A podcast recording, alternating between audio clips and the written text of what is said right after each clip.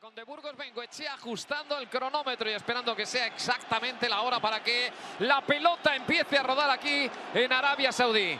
Otro año más ya tenemos aquí nuestra cita anual con la Supercopa de Fútbol, la Supercopa de España, que ya sabes se juega en Arabia Saudí a razón de 40 millones de euros al año. Siempre con polémica, empieza a sobrevolar ya la idea de una vuelta a casa en medio de una estrategia, la de mm, Arabia Saudí, no sé cómo de exitosa del fútbol en ese país. ¿Podemos hablar ya de fracaso? Soy Javier Atard y hoy es miércoles, es 10 de enero. El Mundo al Día, un podcast del mundo. Desde hoy, el Real Madrid, el Atlético, el Barça y el Club Atlético Osasuna disputan la Supercopa en Arabia Saudí. Allí está Abraham Romero, que es el enviado especial de El Mundo. Abraham, ¿qué tal? Hola Javi, ¿qué tal? En Arabia Saudí, ¿dónde exactamente? En Riyadh, Riyadh por tercer año consecutivo. es la cuarta Supercopa que se disputa en suelo saudí. La primera en Jeddah, que es una ciudad más costera, y las tres últimas, 2022, 2023 y ahora enero de 2024, en Riyadh, que es la capital. Apasionante.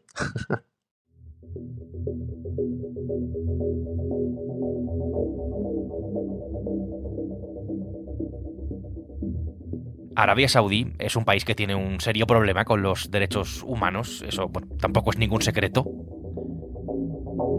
Uh, we reach our target faster and we extend that to a newer target and a bigger uh, uh, ambition. So it's really exciting. your ministers say you work Simplemente por recordarlo, en uno de los casos más sonados de los últimos años, la inteligencia de Estados Unidos hizo responsable a Mohammed bin Salman, que es el príncipe heredero y que ejerce también como primer ministro de esta que es una monarquía teocrática islámica, del asesinato del periodista Jamal Khashoggi en un consulado de Estambul, periodista saudí, por poner simplemente un ejemplo. Otro ejemplo del que hemos sabido en los últimos días, las recomendaciones del Fútbol Club Barcelona, del Barça, a sus aficionados que vayan a estar estos días en Arabia Saudí, donde recomendaba tener cierto respeto y prudencia eh, en las demostraciones de afecto y aludía directamente al colectivo LGTBI por su situación eh, tan precaria, digamos, eh, en cuanto a libertades ¿no? en, ese, en ese país. Bueno, en un panorama como este, el país, Arabia Saudí, se encuentra inmerso en una estrategia, además bastante clara, de lavado de imagen a través del deporte, que es eh, descomunal. La Supercopa creo que es solo una parte, porque ahí están también, simplemente por poner unos ejemplos eh, también y ahora un poco más recientes, el Rally Dakar, el Mundial de Balonmano, los miles de millones en su liga de fútbol. Este Abraham es el lavado de imagen a través del deporte que está haciendo Arabia Saudí.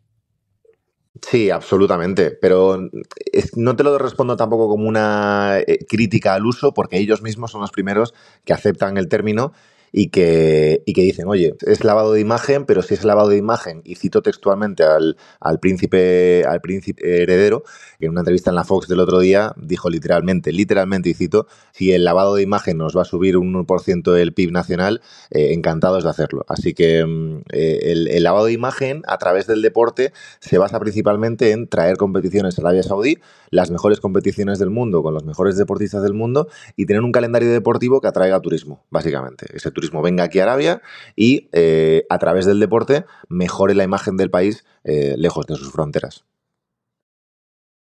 Esa es la receta que están siguiendo, esa es un poco ¿no? su, estrategia. Pero aquí, eh, en este asunto, hay un tema que complica un poco más si cabe la situación. Ella me contestó, eres un crack. Y yo le dije, un piquito, y ella me dijo, vale.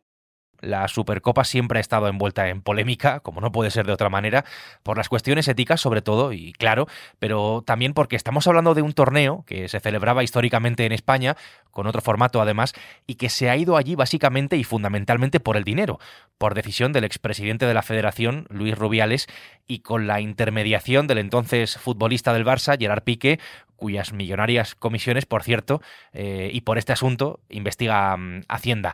Claro, es verdad que ahora la situación en la federación pues, es otra, después de todo el escándalo que el verano pasado protagonizó Rubiales y que, en fin, ¿no? pues vienen unas elecciones en el organismo y que se quiere huir de su legado, pero en todo caso hablamos de, muchos millones, 40 para ser exactos, eh, al año por el evento. Em, Abraham, ¿está sobre la mesa que se deje de celebrar nuestra Supercopa allí, en, Arabia. No sé si hay, en fin, movimientos eh, en despachos o por lo menos eh, sobrevuela un poco esa idea. Eh, movimientos hay y sobre la mesa te diría que está el debate de qué hacer. éticamente sobre todo, en un momento en el que cada vez más la gente es contraria a este tipo de eventos, pero claro, luego te encuentras con la situación de que la Supercopa de España, Luis Rubiales, firmó un contrato hasta 2029. 2029. Estamos hablando de que cuando, cuando se dispute esta, quedarán cinco más todavía por disputarse en Arabia Saudí, pagadas por el gobierno de Arabia Saudí a la federación a razón de 40 millones de, de euros al año. Es un contrato que, es prácticamente eh, inaccesible para cualquier productora de eventos que lo quiera realizar, por ejemplo, en España. Eh, lo comentabas, antes las, las, Supercopas se celebraban en España, a ida y vuelta normalmente entre los equipos ganadores de la Copa del Rey y la, y la Liga. Y, y, desde que vino Arabia hace cuatro años es otro formato, una Final Four, y esos 40 millones al año es totalmente eh, inaccesible para esa, para esa productora. Es una hipoteca que tiene la federación, que las elecciones a la federación eh, que son este año sí que van a poner ese debate sobre la mesa de qué hacer, pero ya la respuesta dentro de la ciudad, la ciudad de fútbol de las Rozas es la misma. Es un contrato tan contundente que es muy difícil de romper y sobre todo muy difícil de, de igualar económicamente para cualquier otro agente que quiera participar de esto.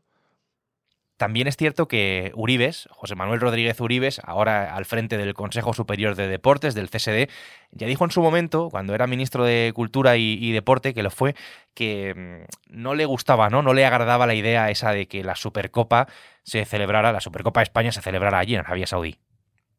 Sí, en 2020 eh, dijo que no le gustaba que, y que no lo veía bien. Pero bueno, es algo que han repetido también eh, miembros del, propio gobierno, eh, desde el Partido Sumar, antes Podemos, desde el propio Partido Socialista. Quiero decir, el gobierno en ese sentido tiene un problema de imagen vía CSD y vía federación, que al final dependen de quién dependen. Y yo creo que en ese sentido, estas elecciones a la federación, que veremos quién es el ganador y veremos de qué lado es ese ganador, es decir, si es alguien apoyado por, por ejemplo, Javier Tebas o alguien apoyado por, por eh, algún otro político, lo veremos, pero en ese sentido sí que creo que, hay un problema de imagen, aunque bien es cierto que la propia Liga tiene patrocinios en Arabia Saudí, que el propio Real Madrid tiene patrocinios en Arabia Saudí, que el Barça tiene patrocinios en Arabia Saudí, es decir, es algo cada vez más normal, pero eh, sí que es verdad que, que la persona que llega a la presidencia de la federación quiere limpiar un poquito todo lo que suene a Luis Rubiales, pero en ese sentido limpiar 40 millones de euros al año, un contrato de ese, de ese calibre, eh, hasta 2029 es bastante complicado.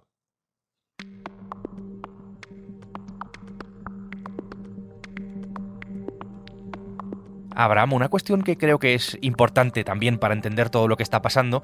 Este, eh, lo decías al principio, ¿no? Es tu tercer año acudiendo a cubrir la Supercopa.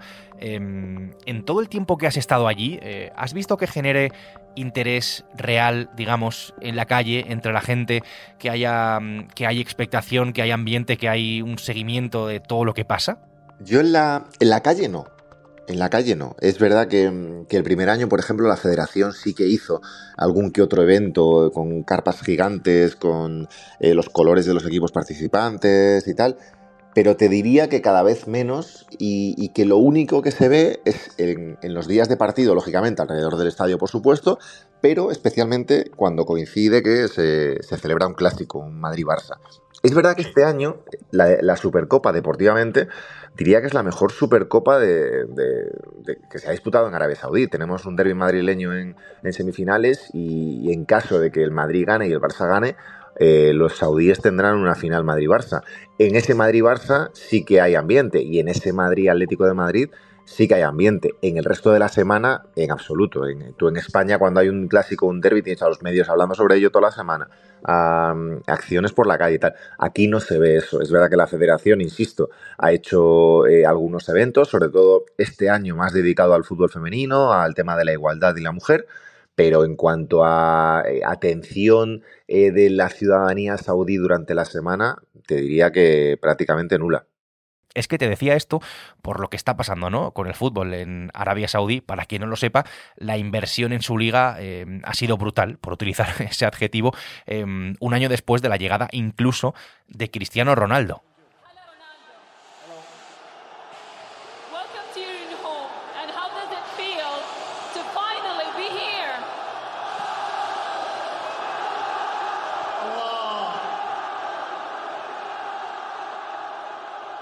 Detrás de él han llegado todo un grupo de grandes estrellas, aunque la mayoría ya estén al final de sus carreras. Benzema, Neymar, mil millones en 94 fichajes con una media de asistencia de 8.000 personas a los estadios en un país que tiene 36 millones de, habitantes. No sé, Abraham, si podemos hablar de cierto fracaso, por muy entre comillas que, eso esté, de esa apuesta del país por el fútbol. Fracaso me refiero en audiencias, que al final es un poco ¿no? lo que mueve el dinero en el fútbol. Fracaso en, asistencia, no, no está respondiendo del todo.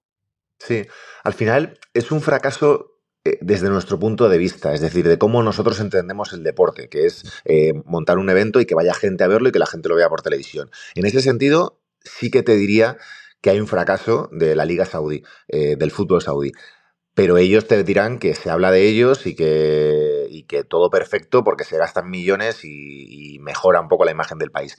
Pero en cuanto al, tema televisivo y al tema de, aficionados en los campos, hemos, han tenido mm, encuentros de 150 personas, de 600. Luego sí que es cierto que hay 4 o 5 equipos que mueven a más gente y a lo mejor tienen 17.000, 19.000, algún partido muy, muy serio con, con 21.000. Pero, por ejemplo, en el plano televisivo que tú lo comentabas, eh, pues Dazón tiene los derechos de la Liga Saudí en Alemania, Inglaterra y, Austria, por ejemplo, y les pagó 500.000 euros por, por, una temporada, que es una cantidad ínfima comparada con los salarios que, y traspasos que han pagado este verano. En el caso de España, por ejemplo, eh, lo, lo, han retransmitido cuatro en algunos fines de semana. Por ejemplo, en el último martes, si no me equivoco, de diciembre, se jugó un Al Nasser Al Ittihad, que eran el equipo de Cristiano Ronaldo, contra el equipo de Karim Benzema, es decir, dos jugadores eh, extremadamente conocidos en España, y el partido apenas tuvo 300.000 seguidores y fue la peor eh, emisión de esa franja horaria, que fue creo que a las 8 o 9 de la noche eh, en horario español, de un martes de Navidad, es decir, con gente de vacaciones. En ese sentido sí que hay un fracaso porque el juego en sí no es comparable, eh, aunque haya jugadores que hayan estado en Europa, no es comparable al, europeo. Eh, y ellos tampoco tienen esa pasión, la tienen en algunos momentos con su selección o en algunos partidos concretos, pero en el resto de clubes no hay tanto nivel como para que ellos mantengan esa pasión durante todos los fines de semana. Pues esta es la realidad de la Liga Saudí, del fútbol en Arabia Saudí, de nuestra Supercopa. Veremos en todo caso cómo afectan las elecciones en la federación. En todo caso, de momento se sigue jugando allí, se, se va a seguir jugando allí, porque los millones pesan y bastante. Abraham, gracias. Gracias a ti, un abrazo.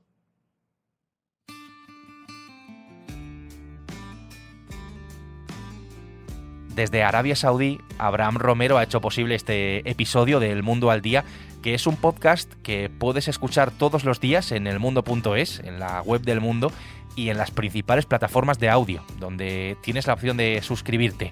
Mañana será jueves y aquí estaremos con una nueva historia. Hasta entonces, gracias y saludos de Javier Atard.